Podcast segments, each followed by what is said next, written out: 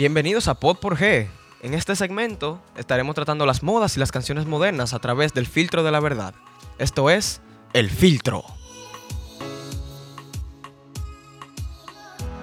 Hello, hello a todos. Bienvenidos eh, nuevamente a Pod por G, un podcast de gente heavy para gente heavy, pero sobre todo para la gloria de Dios.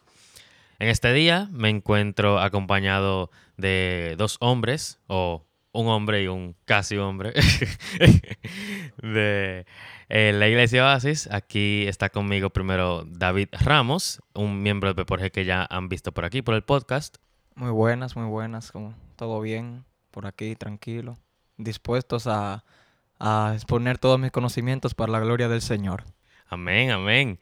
Eh, y conmigo también se encuentra eh, un personaje muy importante en la Iglesia Cristiana Oasis es el pastor Álvaro Rodríguez. Eh, si nos pudiese dar un saludo a la gente del podcast, eh, introducirse para aquellos que tal vez no lo conocen. Hola, bendiciones muchachos, un gusto estar aquí. Gracias por invitarme. Sí, soy Álvaro Rodríguez, pastor de la Iglesia Cristiana Oasis en Santiago de los Caballeros desde hace un poco más de 30 años. Aquí estamos. Hace un poquito ya. Hace un poquito. Sí, pero el Señor ha sido fiel y eh, nos ha servido a todos desde entonces y ahora puede servirnos también en este podcast. Y bueno, eh, como podrán haber visto en el título de este episodio, el tema de hoy se trata sobre himnos y canciones cristianas contemporáneas. Es un tema que eh, nos llamó la atención cuando estábamos planificando los temas del podcast, ya que, bueno, el pastor Álvaro, eh, por lo general, ah, suele hacer mención de varios himnos, sea en las prédicas o en diferentes reuniones. Eh, los usa como apoyo para sus temas, mientras que por lo general, los adolescentes o los jóvenes solemos escuchar muchas canciones contemporáneas, eh, sean cristianas o no, pero eh, enfocándonos en el aspecto cristiano, son más canciones contemporáneas que himnos. Entonces, trajimos a David para representar ese lado de un adolescente cristiano que por lo general o usualmente eh, puede escuchar y hasta tocar canciones cristianas contemporáneas. Entonces, Quisiera hacerles algunas preguntas a ambos, tanto al pastor Álvaro como a David, eh, sobre este tema. Y empecemos por lo básico. El pastor Álvaro, si nos pudiese decir qué exactamente es un himno y a qué nos referimos con himnos cristianos. Bueno, en términos estrictamente bíblicos, un himno es un canto de alabanza o exaltación a Dios que para los cristianos del Nuevo Testamento simplemente se diferenciaban de los salmos. Mateo 26, 30 dice que Jesús y sus discípulos cantaron un himno después de la cena de la Pascua. En Efesios 5, 19, Pablo dice que debemos cantar al Señor con salmos, himnos y canciones espirituales. Ahora bien, en términos estrictamente musicales, un himno es eh, la canción y un coro para comenzar a hacer las diferencias es el estribillo o la parte que se repite después de cada estrofa. De ahí se deriva que se llame coro o canciones a las eh, o canciones más breves, a estas se les llama coro, a canciones rítmicas, cortas, repetitivas, de armonías sencillas y fáciles de recordar. Ahí fue que se comenzó a hacer la diferencia en la manera de denominarlas. También pueden caracterizarse por ser de género de música popular. Y debido a esto es que cronológicamente la composición de los signos pertenecen en términos generales más al pasado, mientras que los coros o canciones al presente. Ok, entonces un himno se puede decir que es, o bueno, primero se mencionan en la Biblia, eh, así explícitamente. Eh, son tal vez más cortos, tienen estrofas y coros. Pero entonces, David, ¿qué nos puedes decir tú acerca de las canciones cristianas contemporáneas que escuchamos hoy en día? ¿A qué nos referimos con ello? En términos sencillos, eh, una canción contemporánea simplemente cualquier tipo de progresión eh, musical, composición musical, lo que sea, la cual se deriva de algún tipo de, ¿cómo explicarlo? De tema moderno. O sea, siempre cuando decimos contemporáneo nos referimos a que moderno, ¿verdad? Pero cuando decimos canción cristiana contemporánea, referimos a ese, a ese mismo tipo de composición musical, pero que se va, su, cuya letra está basada en la fe cristiana o en el evangelio. Ah, difiriendo un poquito de lo que dijo el pastor con respecto a lo de los himnos, sí es, eh, o sea, la estructura de los himnos no es tan diferente a la de las canciones contemporáneas. De hecho, es básicamente el mismo. Se compone de un verso, se compone, ah, bueno, lo que le llamamos, eh, ¿cómo se llama esto? Estrofa, eh, un estribillo, lo cual es el coro, y normalmente eh, tiene algún tipo de desahogo, lo cual le llamamos el puente. En términos de estructura, son muy parecidos, tanto los himnos como las canciones contemporáneas. La diferencia es las progresiones musicales que utiliza. En el caso de las canciones contemporáneas, son más movidas y que transfieren eh, diferentes tipos de eh, diferentes emociones que varían desde la melancolía, la esperanza, la felicidad o la liberación. Ok, ok. Me imagino que muchos de los oidores podrán eh, entender tu punto, ya que es como la música que nos rodea hoy en día, que obviamente son canciones contemporáneas, de modernas. Pero eh, quisiéramos ver eh, algunos ejemplos eh, de ambos tipos de composiciones. Pastor, ¿nos pudiese dar algunos ejemplos de himnos que sean más reconocidos? Bueno, dentro de los más conocidos, por supuesto, está Sublime Gracia, Juan Grandecel, Estoy bien con mi Dios, que eh, tiene varias versiones. eh, Esa es una de las formas como se llama. Quizás serían prácticamente las más conocidas, aunque hay muchas otras más. Claro, claro. Eh, es incluso gracioso pensar que una de las canciones eh, cristianas contemporáneas más famosas es una, es una variación más moderna de un himno muy antiguo, que es el de John Newton, Sublime Gracia, la cual es Gracia Sublime, que si no me equivoco es de Hilson. Es una versión modernizada de, de- este himno. Hay otros, eh, hay muchos más ejemplos, por ejemplo, Eres Libre de Jesus Culture, que es una de las bandas más reconocidas con respecto a la música contemporánea cristiana. Eh, no hay otro nombre también de Hilson, etcétera, etcétera. Hay muchos ejemplos, y, pero todos mantienen la misma estructura y en general la misma lírica basándose completamente en la Biblia.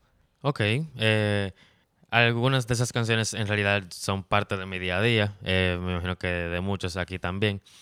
Pero eh, siguiendo con las preguntas y viendo ahora una diferencia eh, entre los himnos y las canciones contemporáneas. ¿Qué, en aspectos de la lírica y del contenido, qué usted diría, Pastor Álvaro, que sería una diferencia o cómo se suelen diferenciar los himnos de las canciones actuales o contemporáneas? Bien, antes de eh, responder esa pregunta, quisiera hacer una aclaración de la primera pregunta que tiene que ver con la estructura musical. De hecho, a muchas de las canciones cristianas que se cantan en las iglesias se le llama coritos precisamente por eso, porque eran puro coro. No tenían la estructura de estrofa y coro, sino eran puros, puros, una, una, un solo párrafo repitiéndolo y, repitiéndolo. Y de ahí vi- vino el, cor- el, el nombre de un corito o un coro. En cuanto a la pregunta de los aspectos de lírica y contenido, en cuanto a esto, los signos suelen, estamos generalizando, suelen usar un lenguaje más formal, solemne, trascendente y pertenecen a una época donde se le daba más importancia a, la seriedad del contenido, a la riqueza intelectual en lo que se decía. Las canciones actuales suelen ser más personales en su lenguaje, más informales en su lenguaje, quizás también más sentimentales y coinciden más con la influencia pentecostal y carismática de esta época. Eso es en cuanto a la letra. Ok, eh, entonces, en letras vemos que tal vez hay algunas diferencias y quisiéramos saber ahora en términos musicales, David, eh, cuál o cuáles serían las principales diferencias entre estos dos tipos de composiciones. Ok, eh, la palabra contemporánea es de, o sea, de este tiempo, cuando decimos que algo es contemporáneo, que es moderno, de ahora.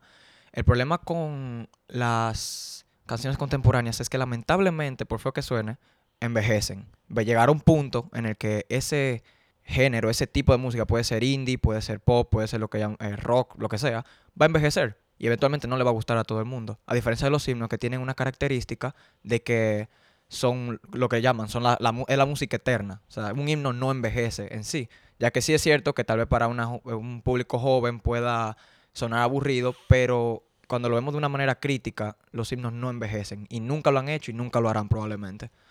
Eso de la parte musical. En la parte lírica estoy de acuerdo con el pastor de que a veces los, las canciones contemporáneas pueden llegar a ser un poquito, un poquito sentimentales y que juegan mucho con las emociones de, de los receptores. Eh, pero en general el mensaje siempre es el mismo en ambas. Por ejemplo, Sublime Gracia, la de, la de John Newton, habla sobre cómo yo siendo un pecador, Jesús, eh, Jesús tuvo gracia, fue, fue, fue misericordioso y me salvó. Lo cual, si lo podemos a pensar, es el mismo tema que se trata en la canción Yo soy quien dices que soy, la de Hilson, la cual fue una de las que analizamos en episodios anteriores. Es el mismo, es el mismo tema lo mismo, exactamente lo mismo. La diferencia es solamente la estructura musical y que una es más emocional, se podría decir, que la otra. Ok, entonces sí existen diferencias eh, entre los himnos y las canciones cristianas contemporáneas. Eh, no podemos negar eso. Ahora, que hayan diferencias no necesariamente significa que sea algo malo. Eh, pero quisiéramos ver primero los aspectos positivos.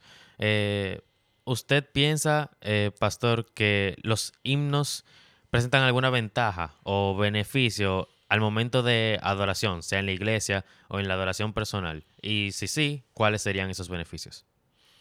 Nuevamente es bueno aclarar que estamos generalizando. No todos los himnos son buenos, magníficos y excelentes eh, en contraste con las canciones contemporáneas. Pero en términos generales, una ventaja de los signos podría ser la riqueza doctrinal a la que tiende la mayoría de los signos.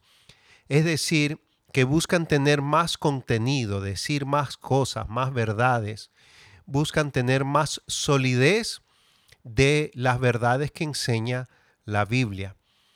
Y en ese sentido pueden ser más edificantes porque estuvieron más dedicadas a acumular más enseñanza. Ok. Y por el lado de las canciones contemporáneas, ¿existe, o dirías tú, David, que existe eh, alguna ventaja o beneficio en la adoración? Ok, antes de responder la pregunta, quiero decir que me gustó lo que dijo el pastor Álvaro. Estoy muy de acuerdo con eso. Eh, con la siguiendo con la pregunta, eh, sí, hay beneficios.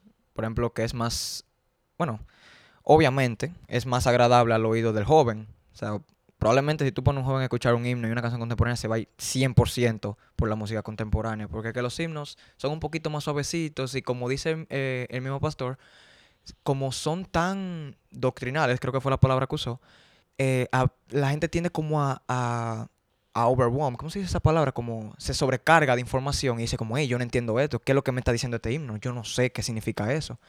A diferencia de la música contemporánea que utilizan un lenguaje más coloquial, más moderno, que es más sencillo de entender, y es súper, mucho más fácil. O sea, la gente que lo escucha dice, oh, oh sí, yo soy salvo, por gracia soy salvo, amén. Fácil, no, no tengo que pensar mucho en que lo, dice, que lo dijo un salmista o, o que, o no sé, algo así. Simplemente música. A eso también puede, es una espada de doble filo, ya que el hecho de que la música sea el principal atractivo de, la, de las canciones contemporáneas hace que hayan personas que la escuchan solo por la música. Y eso yo, lo eso yo encuentro que puede ser una ventaja y una desventaja al mismo tiempo. Ya que sí, puede ser atractivo para, más atractivo para los jóvenes, pero al mismo tiempo hay jóvenes que pueden decir, oh, me gusta esta canción, pero solo por cómo se oye, no por lo que dice. Y tienden a no analizarla. Y qué curioso que mencionas eso, de que puede ser tanto una ventaja como una desventaja, eh, porque la siguiente pregunta es para analizar justamente esos aspectos que tal vez no son tan positivos. Eh, Pastor, usted desde su punto de vista, eh, ¿cómo usted diría que las canciones cristianas contemporáneas presentan tal vez alguna desventaja eh, en cuanto al oyente o para el oyente? Hay eh, canciones cristianas contemporáneas muy, muy buenas. Las canciones cristianas contemporáneas pueden ser igual de bíblicas, sólidas y edificantes. Pero una posible desventaja o debilidad eh, puede ser que padecen de la debilidad típica de esta época. Es decir, búsqueda de emocionalismo y euforia vacía que nos hace pensar que adorar es lo mismo que divertirse o que adorar es lo mismo que emocionarse y no es lo mismo.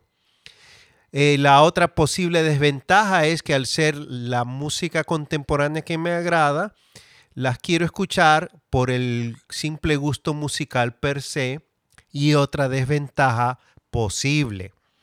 Eh, puede ser el anti-intelectualismo típico de esta época, es decir, que son ritmos para repetir y, para que golpeen mi cuerpo, impacten mi cuerpo y, y no son para pensar.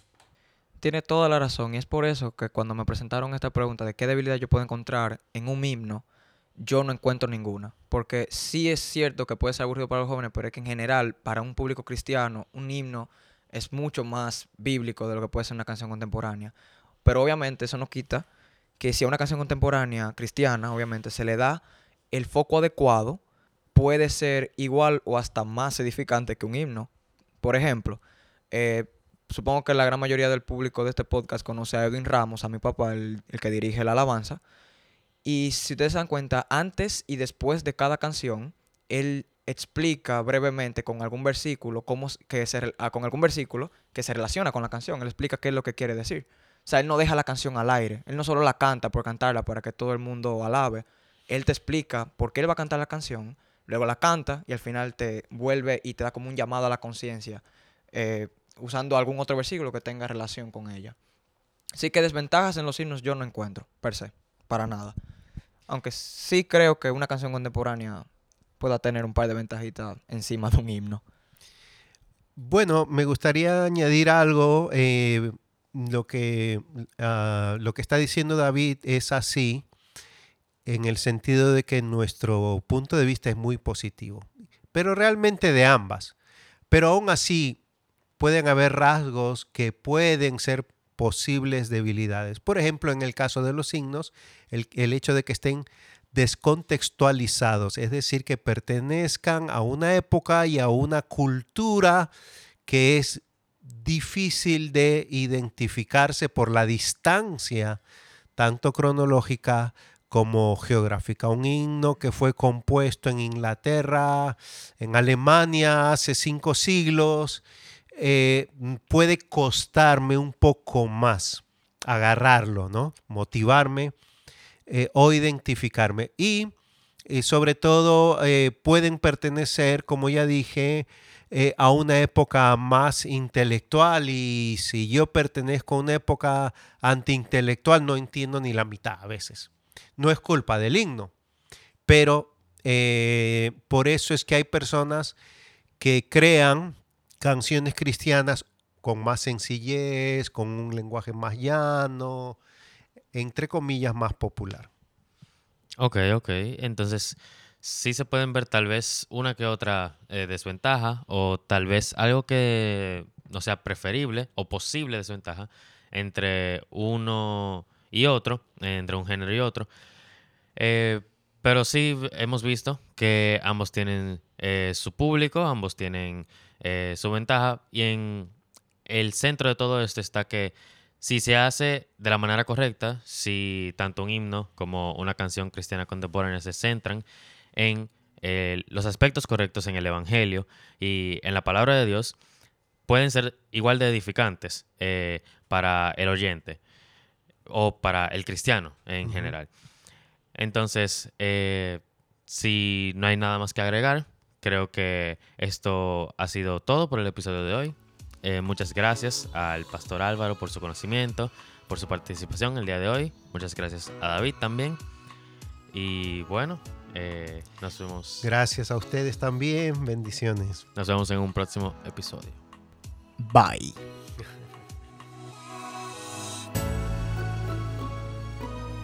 Gracias por escuchar un nuevo episodio de Pod por G. Esperamos que lo hayas disfrutado. Si quieres conocer más información de P por G Adolescentes, puedes seguirnos en Instagram, arroba PXG Adolescentes, o puedes encontrar nuestro podcast como PodXG en todas las plataformas de podcast.